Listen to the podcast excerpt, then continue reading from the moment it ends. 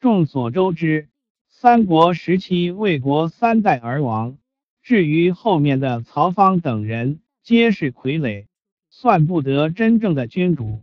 曹操一代奸雄，辛辛苦苦打下的大好江山，怎么就三代而亡了？有的人会说，这是司马懿老谋深算，能忍常人所不能忍，这种因素并不能排除在外。那么，司马懿夺政到底有哪些因素呢？魏明帝曹睿（二零四年至二三九年一月二十二日），字元仲，沛国谯县（今安徽亳州）人，魏文帝曹丕长子。母文昭皇后甄氏，三国时期曹魏第二位皇帝，公元二二六年至二三九年在位。曹睿能诗文，与曹操、曹丕并称魏氏三祖，文学成就不及曹操、曹丕。好女色，失民心。明帝刚登帝位的时候，确实不失为一位好皇帝。在位期间，他多次指挥曹真、司马懿等人防御蜀汉东吴的征伐，抵御外族，并平定鲜卑，攻灭公孙渊。这样的战绩虽不能和曹操以及文帝相比，但也算能交差的功绩。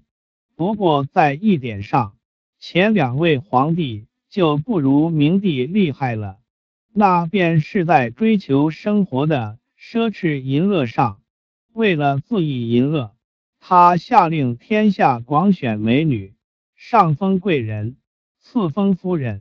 对于知书识文的，还特封为女尚书，出纳章奏。至于歌姬舞姬，才女宫娥，更是成千上万，不计其数。有那么多美女，场地不够，那只能建造了。于是便大肆建宫宇，下令征伐数万民工，昼夜督造，使得徭役不休，农桑失业。建好之后，明帝便连削胯缝，未有虚息。这样的风流下，再健康的身体也禁不起折腾啊！由于明帝天天搂红抱绿，泪碎绝林，导致他一生无子。二。错选辅政大臣，为了防止日后无人继位，便从宗室中抱来两个儿子，一个叫曹询，封为秦王；另一个便是曹芳，封为齐王。在公元两百三十八年十二月，明帝病危，便立养子八岁曹芳为太子。当时司马懿还在辽东攻打孔渊。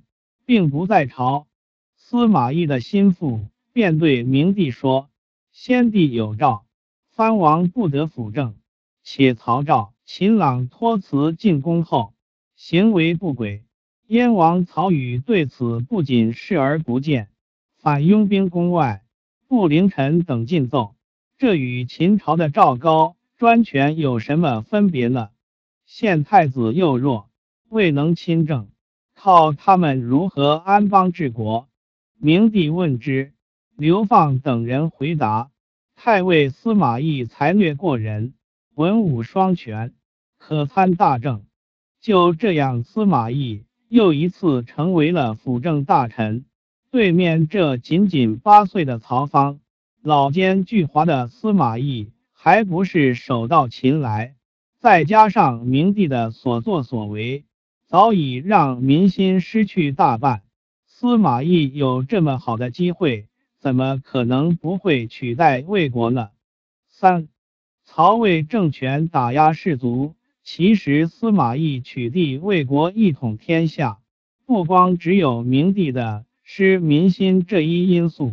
在曹操期间，司马懿便有了野心，这也是在曹操的逼迫下才产生的。为什么呢？大家都知道，在历史上，曹操的政策是打压士族，扶持寒门。在那时候，士族的力量还是很强大的。曹操在世的时候，还能震慑士族，但等到他死了之后，便渐渐有控制不住的迹象，一直到明帝，终于给了司马懿机会，焉能不取而代之呢？